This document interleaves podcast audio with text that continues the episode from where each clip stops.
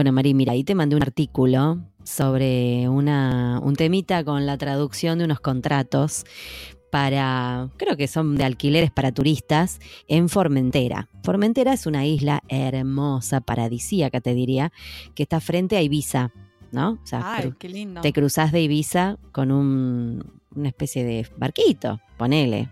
Sí, barquito colectivo, como, como los del Tigre, pero bueno, en el medio de las Baleares, que es otra cosa. Este, y sale, sale fortuna estar ahí, o sea, no es, un, no es un destino turístico barato, digamos. Ah, mira. Puedes ir y volver en el día. Es muy exclusivo, me imagino. Es bastante exclusive. Las playas, además, yo fui, fui y volví en el día, ¿no? Porque estaba parando en la casa de mi hermano. Y fuimos y no hay, no, no existe, por ejemplo, eh, un ápice de sombra en ningún lado. O sea, es la playa pelada, virgen. No existe la carpita que tenemos acá en Argentina. No, no existe nada de todo eso. Estás al sol, pelado. Acá estoy viendo una foto, qué lindo igual, ¿eh? Hermoso. El agua es espectacular, o sea, es espectacular. De hecho, hay playas nudistas en algunas partes de la isla. Es una isla ¿Ahí es chiquita. donde fuiste con tu hermano? Sí, no, no fui con mi hermano, pero alquilamos una. Ay, ahora termino hablando pavadas, pero alquilamos una bici y como ellos se quedaron. Fui con mi hermana, mi, mi cuñado y mi sobrino. Fui dos veces en distintos años, ¿no? Una con mi hermano y, la, nena y, y mi cuñada y otra con mi hermana. Cuando fui con mi hermana, como estaban con el nene, yo me fui con la bicicleta a dar vueltas. da para dar vueltas en bici, digamos, habíamos alquilado bici. Y de repente veo como una, una esterilla, no esterilla, pero como de madera, un caminito de madera. ¡Ay, qué lindo! Y me meto por el caminito de madera. Claro, aparece una playa espectacular, había un barquito allá a lo lejos. Me pongo a sacar fotos como loca. Cuando veo las fotos, tenía a dos en bolas.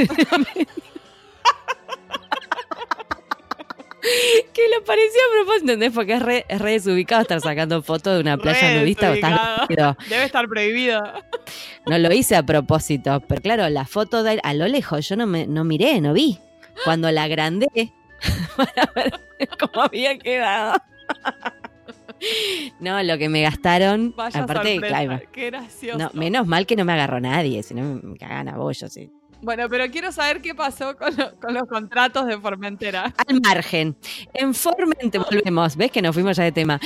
Parece ser que esta gente de Formentera agarró los contratos que hacen de alquileres, que están en catalán, y les pasó tipo, no quiero decir un Google Translate, pero les pasó tipo una herramienta y los puso en castellano. Y quedaron cosas completamente incoherentes. Por ejemplo, suponete que una parte del contrato decía que el alquiler era por 24 meses, el- la traducción dice 22 y 4 meses.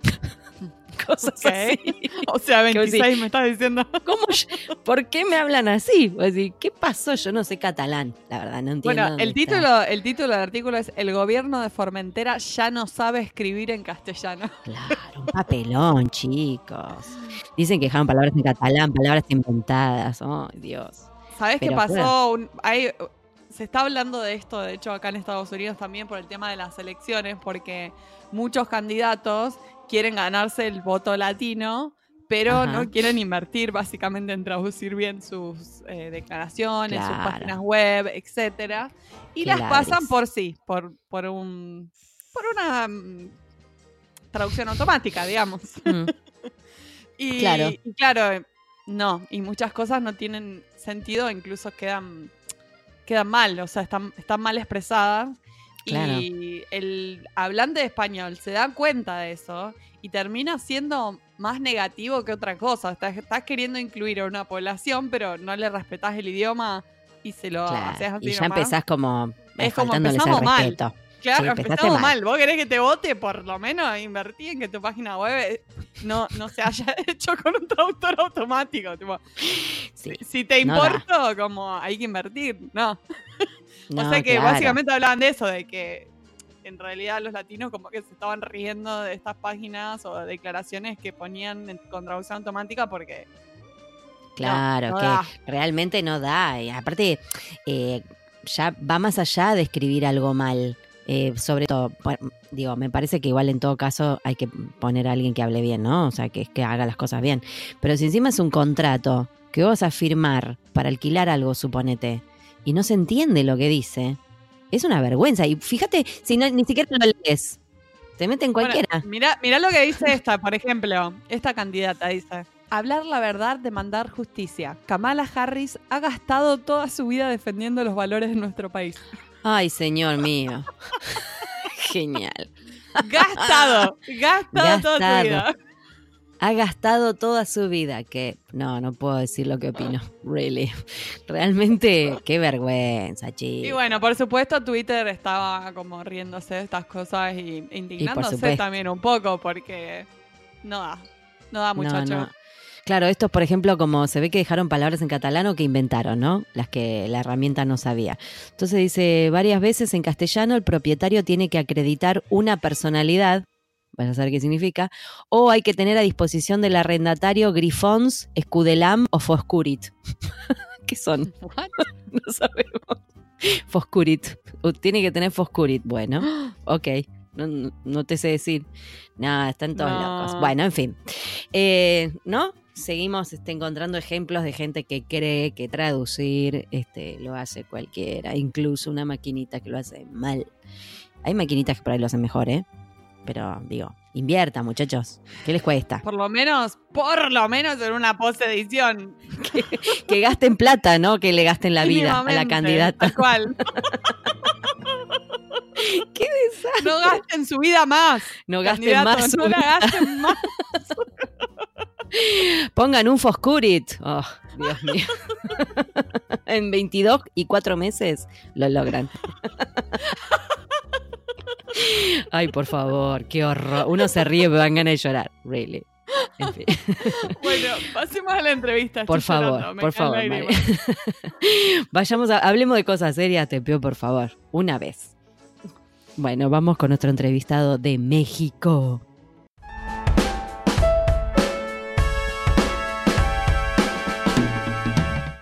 Bueno, hoy tenemos el gusto de entrevistar a Luis Raúl Fernández Acosta. Él posee un máster oficial en traducción y nuevas tecnologías, traducción de software y productos multimedias de inglés y francés al español, y también en didáctica del francés como lengua extranjera. Es licenciado en enseñanza de lenguas extranjeras y egresado del programa para la formación de traductores del Colegio de México. Desde hace 15 años, Raúl ha formado a traductores profesionales impartiendo seminarios, cursos, talleres, webinarios y diplomados. Actualmente es el director académico de la Escuela de Traducción de la Universidad Intercontinental de la Ciudad de México, donde se imparte la licenciatura en traducción, localización e interpretación en su modalidad semipresencial única en México. En 2016 fundó y diseñó el Diplomado en Traducción especializada e Interpretación Profesional, un programa 100% en línea, único en América Latina, que coordina también en la misma institución. Coordinó y es coautor del libro digital La profesión del traductor en México, publicado en 2018 por la editorial UIC. Bueno, este es solo un breve resumen de la biografía de Raúl, ya que su experiencia es verdaderamente notable. Eh, muchas gracias por estar con nosotras aquí en Pantuflas. Bienvenido. Gracias, gracias Marina y Paola. La verdad es que eh, estoy, pues me halaga que, me hayan contactado y, la verdad eh, también las felicito por, por este, esta labor eh, de divulgación y, por esta iniciativa. Este, y bueno, también veo que pues ya tienen un año, que es la segunda temporada, entonces enhorabuena. Muchísimas gracias. La verdad que sí, es un placer, aunque no lo creas, a pesar de todos los episodios que tenemos en, nuestro haber, sos la segunda persona de México recién, ¿no, Mari? ¿O me equivoco? La primera fue Darinka ah, y después, o sea que para nosotros también es un placer porque necesitábamos llegar a México en algún ah, momento.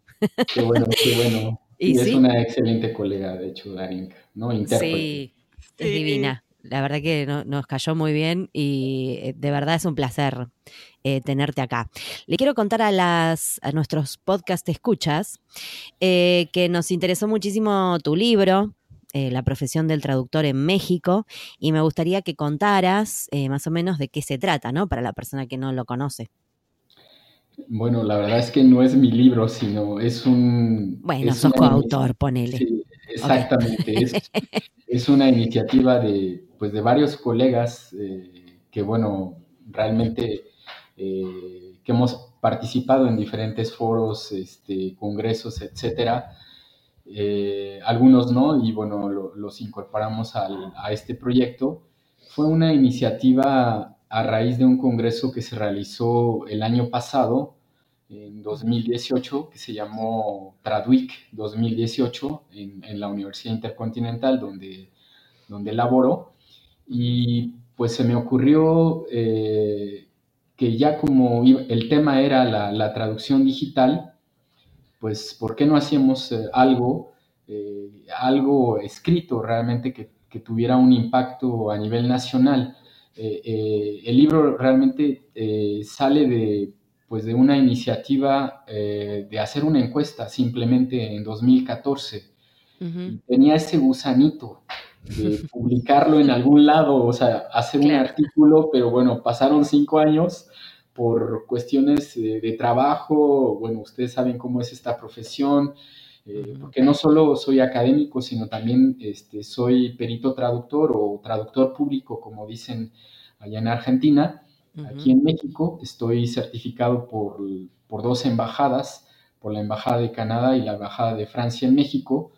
Y pues también estoy eh, con un pie en la academia y con un pie pues en, la profesión y pues siempre con miles de proyectos y cosas. La verdad es que soy muy emprendedor.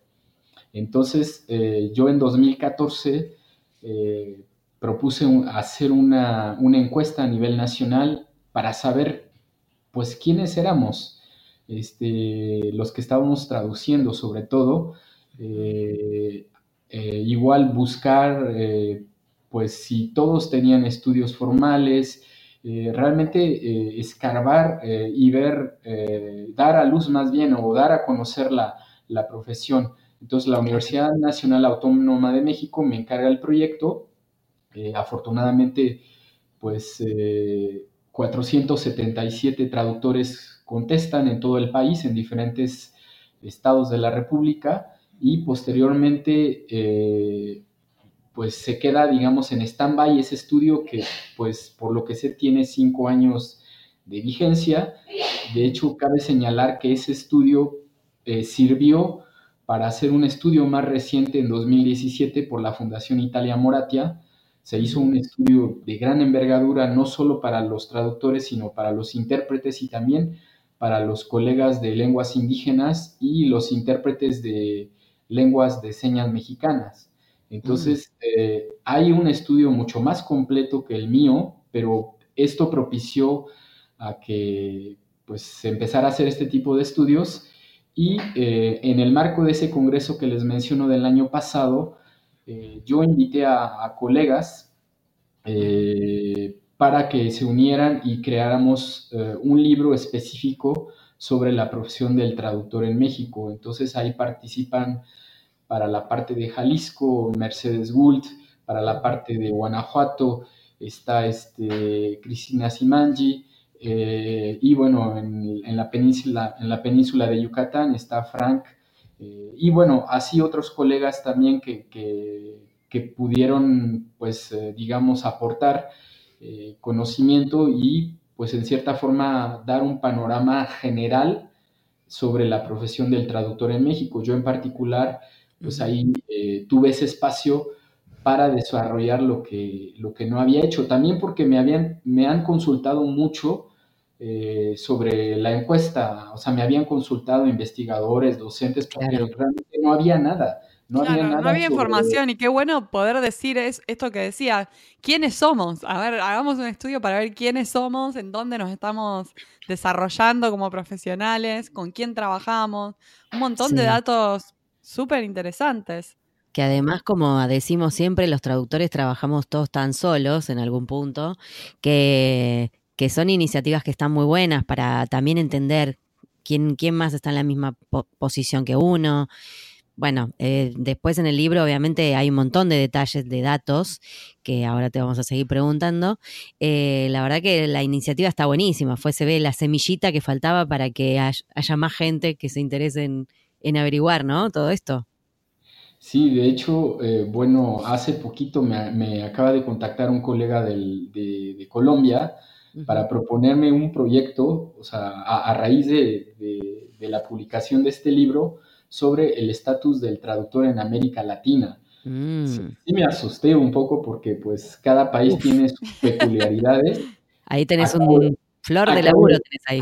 Acabo de estar en Panamá y la verdad es que eh, sí, es, es eh, cada país es, es, eh, es, un, es un mundo y bueno, se hacen las cosas de manera diferente, aunque pues hablamos el este, español todos, pero cada uno tiene sus peculiaridades. Entonces, pues él, él tiene un libro, bueno, es coautor de un libro que se llama El estatus del traductor en Colombia también. O sea, de hecho yo lo menciono en ese estudio, en este libro que, que, escribí, que por eso, por ahí fue el contacto. Y sí me interesa la profesión del traductor en México porque pues yo llevo pues prácticamente 15 años formando traductores, no solo aquí en la Universidad Intercontinental, he estado en otras universidades y bueno, ahora con la tecnología, pues bueno, he participado incluso en la Universidad, Universidad Internacional de Valencia, también he impartido clases ahí y, este, y pues ando pues un poco pues eh, tratando de profesionalizar sobre todo o compartir con otros colegas pues la, la experiencia que tengo y pues lo, lo, que sé. Y bueno también lo que estudié en España que, que, prácticamente en América Latina pues se desconoce, ¿no? O sea, todo lo de la tecnología, este, la traducción automática, la localización, etcétera, bueno, realmente es, muy nuevo. Hay una parte del libro que dice, mm, lo voy a leer textual porque está muy buena, dice, la ignorancia por parte del cliente y muchas veces también del traductor amateur sobre la necesidad de recurrir a un profesional y la falta de preparación académica de quien se desempeña como traductor son tan solo dos de los factores que repercuten de manera negativa en nuestra profesión. ¿Qué, pensás de esto? ¿Pensás que está mejorando con el paso del tiempo y la globalización o todavía hay muchísima ignorancia en el tema? Pues bueno, afortunadamente, bueno, aquí en México sí hemos crecido, sí hemos madurado. Eh, de hecho, hace poquito me preguntaban precisamente que cuál era el estatus actual eh, de la profesión en México. Creo que somos más, aunque bueno, la encuesta realmente eh, este, son 477, en la encuesta de, la Fundación Italia Moratia son 1083 encuestados, eh, pero bueno, ahí hay traductores, hay intérpretes y hay este, otros colegas de lenguas de señas y de lenguas indígenas, entonces abarca, abarca más gente. Creo que eh, sigue habiendo ignorancia, sobre todo creo que en, los sectores gubernamentales, no tanto en lo privado. Ahí me he enfrentado a dependencias gubernamentales que solicitan servicios de, traducción y ven todavía la traducción como algo, pues como un pasatiempo, un hobby, como alguien que habla dos, idiomas y, ahí se acabó, ¿no? Entonces, eh, sí sigue habiendo en algunos sectores eh, sobre todo, por ejemplo, en la parte de, los clientes también, los que yo atiendo de las embajadas de Francia y Canadá, también no tienen idea de, realmente del trabajo que hacemos. Entonces, pues hay, un, hay una labor de, educar al cliente también ahí, de decirles que, bueno, mire, para esto pues se requiere un proceso, no es solo, solo ver el documento y ya usted lo quiere para mañana y ya está, o sea, no, no, no es así la cosa porque bueno, evidentemente pues hay, hay tiempos, hay procesos, hay herramientas que uno tiene que usar, eh, etcétera, ¿no? Entonces sí, eh, en ese sentido, pues yo trato de, educar a los clientes y bueno, afortunadamente aquí en México, el año pasado, no, sí, el año pasado se abrió la licenciatura en traducción en una universidad pública, porque todas se enseñaban en privadas. Bueno, la Universidad Intercontinental es, de hecho, es pionera en, la enseñanza en traducción. El año pasado, con ese congreso que mencionó, eh, se hizo porque cumplimos 25 años la Escuela de Traducción, formando traductores. Entonces ya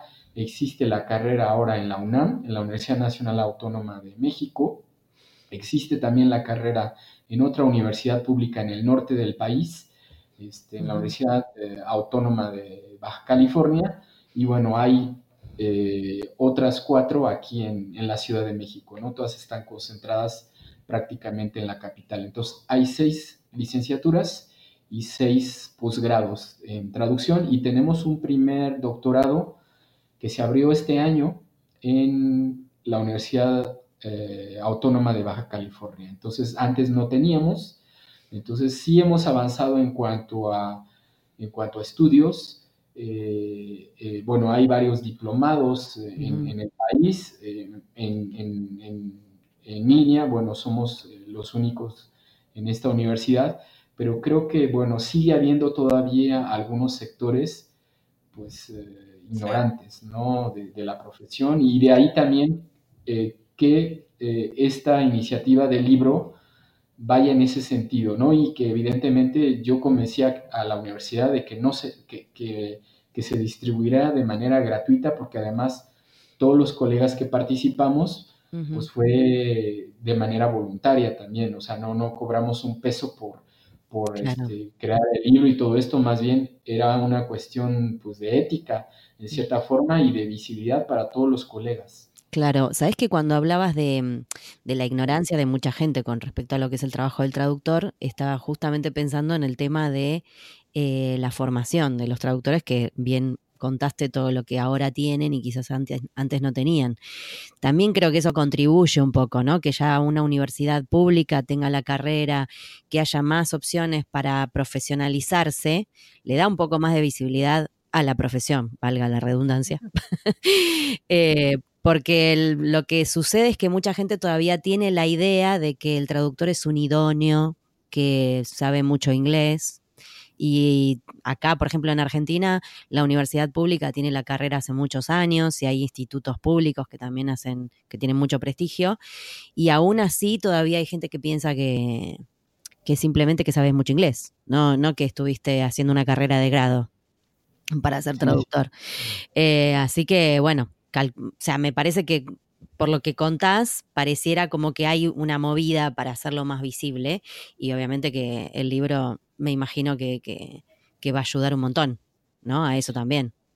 De hecho, era también uno de los objetivos del libro, aparte de dar a conocer la profesión en México, era también que, eh, pues, saber que se está traduciendo en diferentes sectores dependiendo del estado o la, o la región. Claro. Eh, por ejemplo, eh, no sé, Jalisco tiene toda una industria de tequilera donde hay este, incluso, eh, pues hay plantaciones enormes de agave azul, que es el, la planta, el cactus, o es una cactácea, donde se extrae este, a partir de un procedimiento este, el tequila, que se exporta pues, a diferentes países y bueno, realmente ahí hay un, nicho de mercado claro. pues, que se ignoraba, ¿no? O Baja California eh, también toda la parte de tecnología, de cuestiones de todo, todo lo, digamos, las pantallas este, que tenemos en la casa,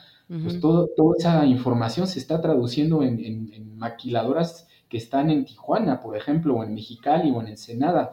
Entonces también era dar a conocer un poco los sectores y los nichos de mercado para a lo mejor traductores que viven en esas regiones y ni siquiera están enterados de lo que se, el mercado está demandando, ¿no? Claro. Entonces era importante también dar a conocer esa parte.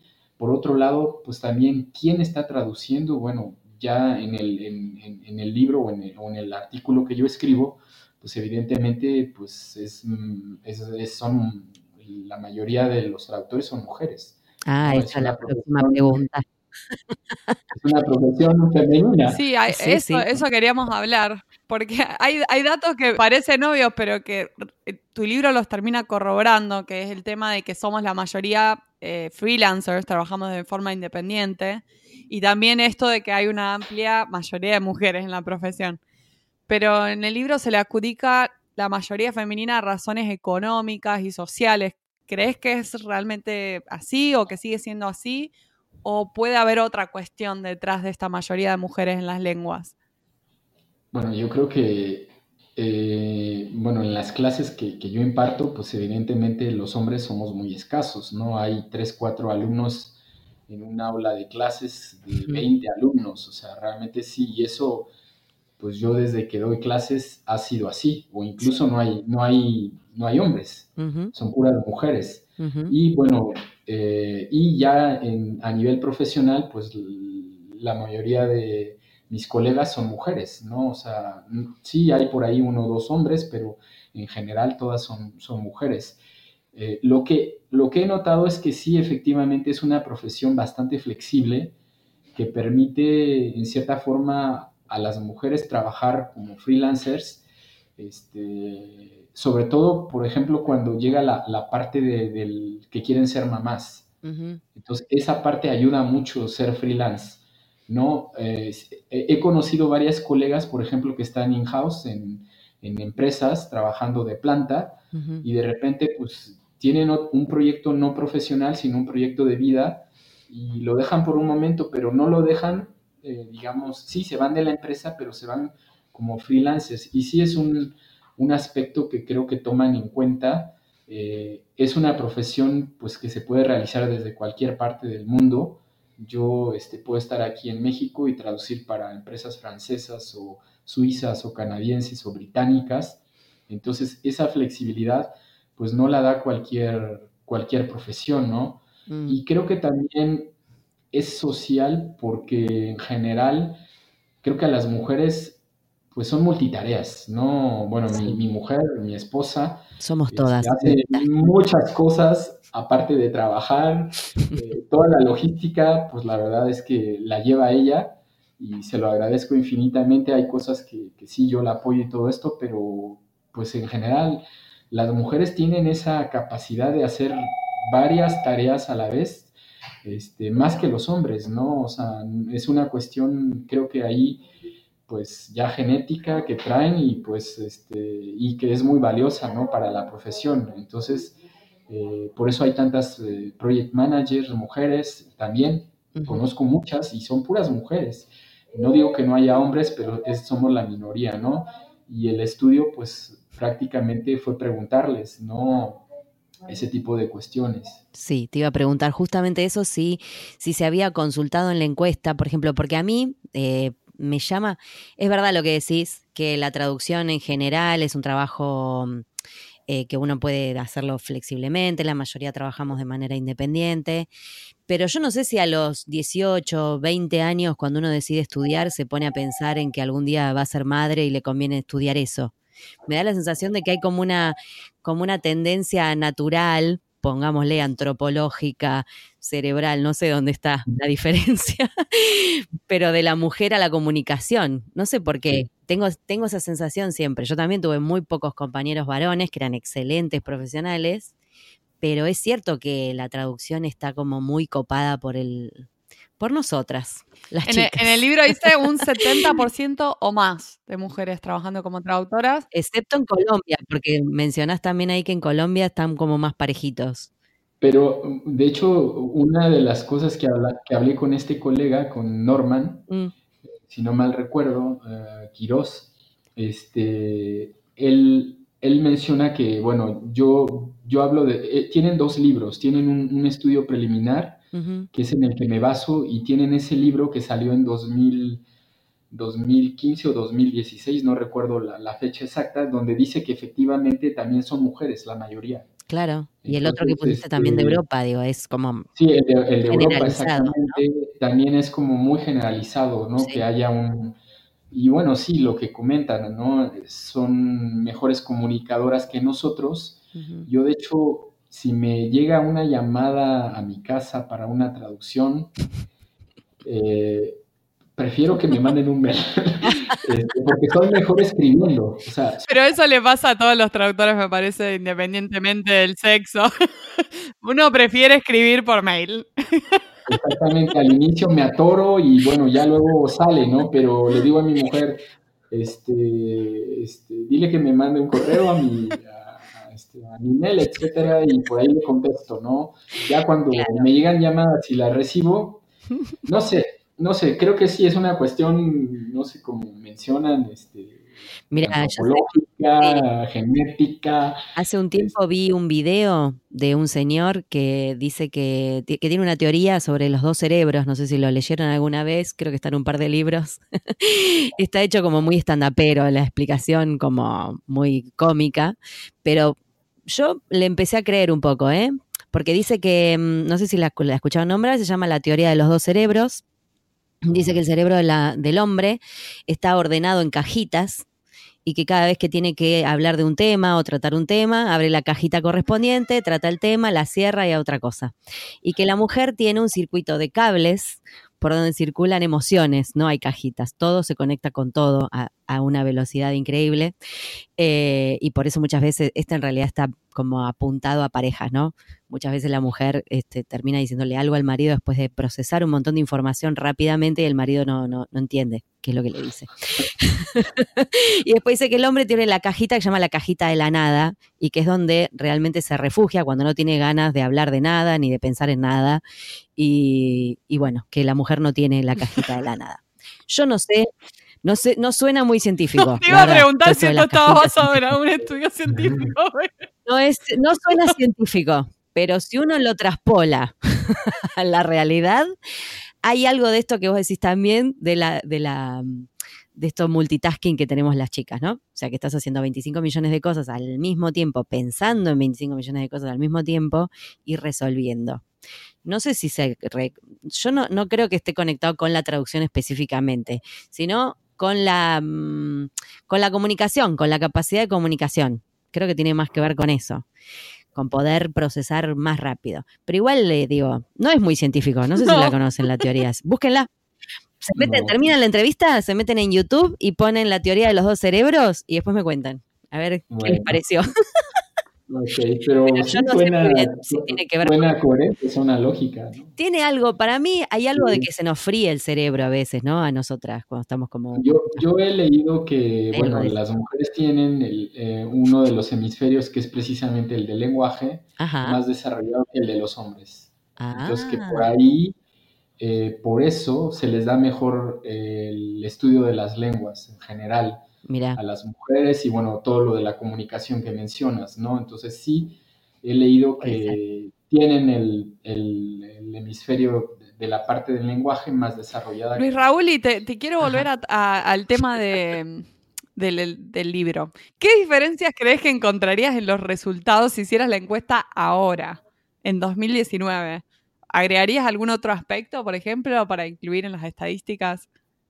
De hecho, eso fue lo que me, preguntaron en la encuesta que se hizo en 2017, porque yo asesoré a, bueno, a la Fundación Italia Moratia para hacer su, encuesta, ¿no?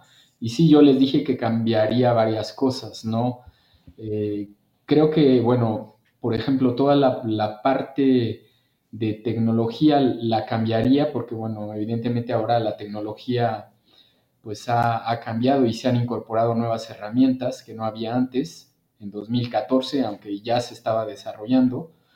Eh, añadiría cosas nuevas, este, eh, bueno, tal vez quitaría la parte de certificación, aunque me, interesaba saberlo, este, y de hecho esa encuesta me sirvió para hacer el diplomado, para saber que había un nicho ahí de mercado donde la gente decía que quería formarse, que por qué todo todas las formaciones o las carreras de traducción estaban siempre en la capital y a la, gente que vivía en otros estados, pues no se les daba esa, pues no, no, tenían esas, esas mismas oportunidades que los, que los capitalinos.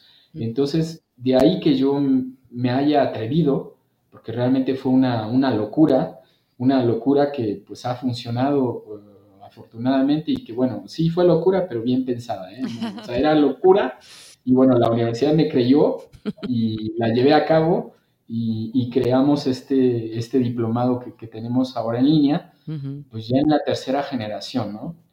Entonces, eh, a lo mejor agregaría algunas cosas que ya ahora sé, que no sabía antes, ¿no? O sea, creo que conforme pasan los años, porque bueno, esa encuesta la hice en 2014, ya pasaron cinco años. Entonces, en cinco años, pues también uno como profesional madura. este, cambia sí, las tecnologías ni hablar en cinco eh, años, muchísimo. Toda la información que tiene que ver con las tecnologías, nichos. sí, nichos, tal cual, tal cual. Claro.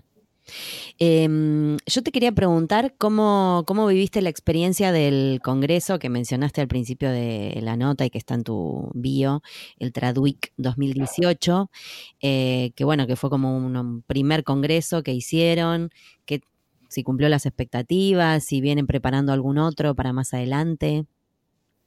Eh, creo que rebasó las expectativas de todos, porque bueno, eh, realmente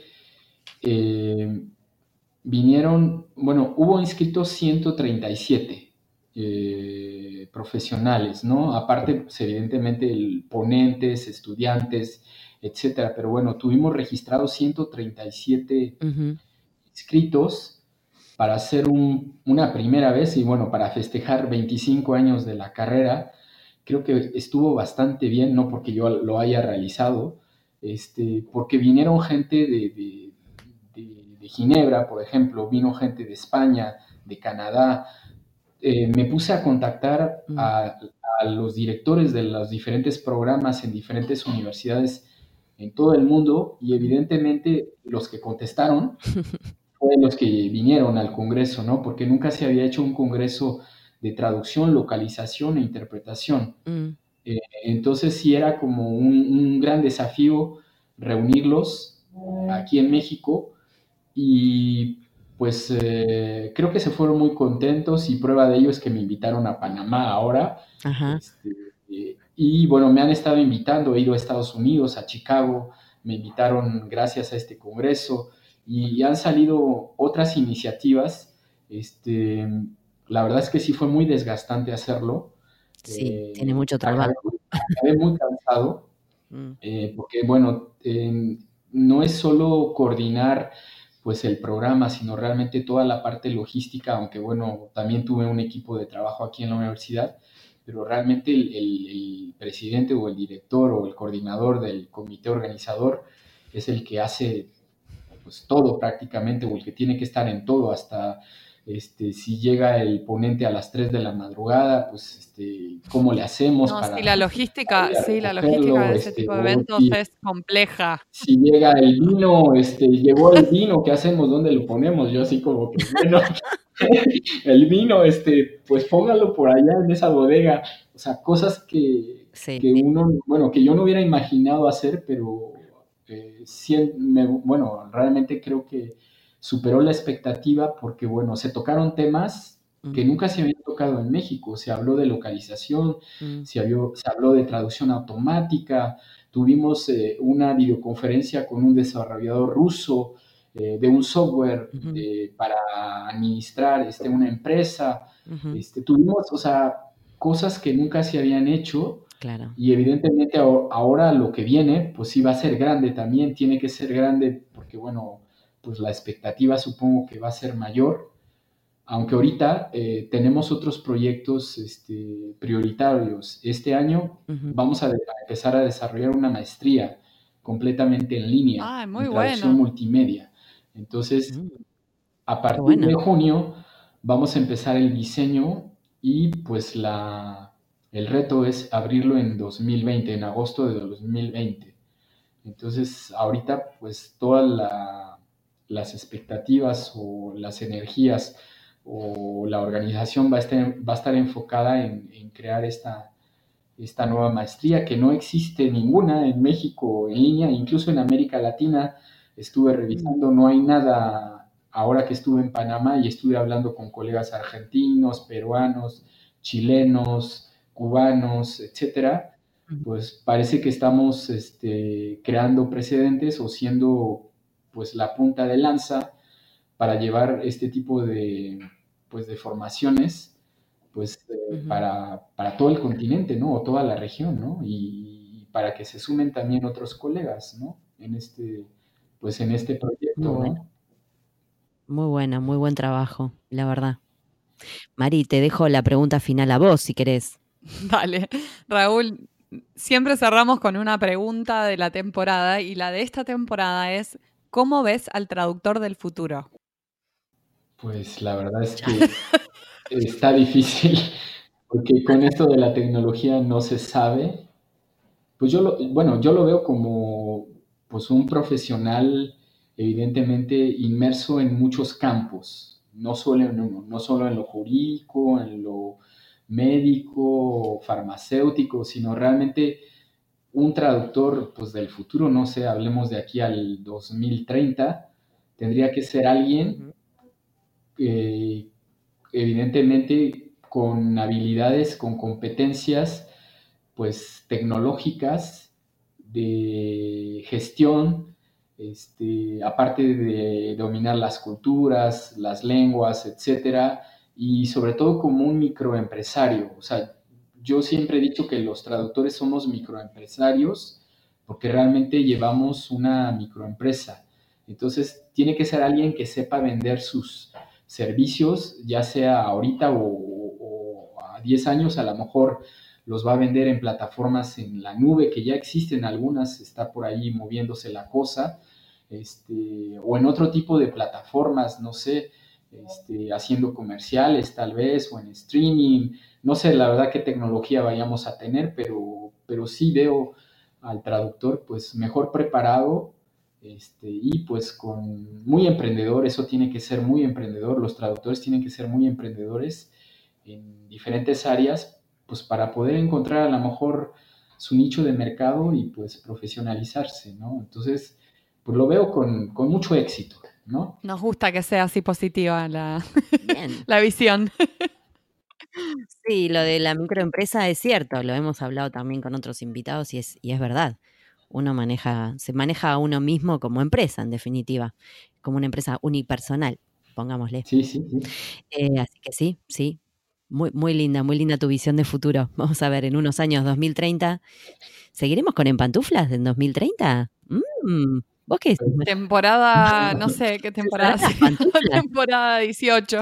Hay que ver si todavía se las pantuflas. Muchísimas gracias, Raúl, por, por reunirte con nosotras. Fue un placer charlar.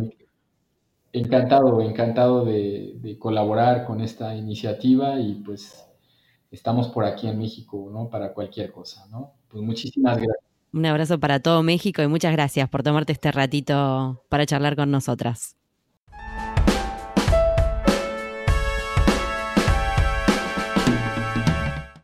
Este fue un nuevo episodio de En Pantuflas. Podés encontrarnos en la página en guiondelmediopantuflas.com y suscribirte para escuchar los nuevos episodios en Podcast Addict, Google Podcast y Spotify. Prohibida su reproducción Los Ángeles, Paula Caballero, Argentina, las pantuflas de flamenco son mías. Y las de tigre son mías.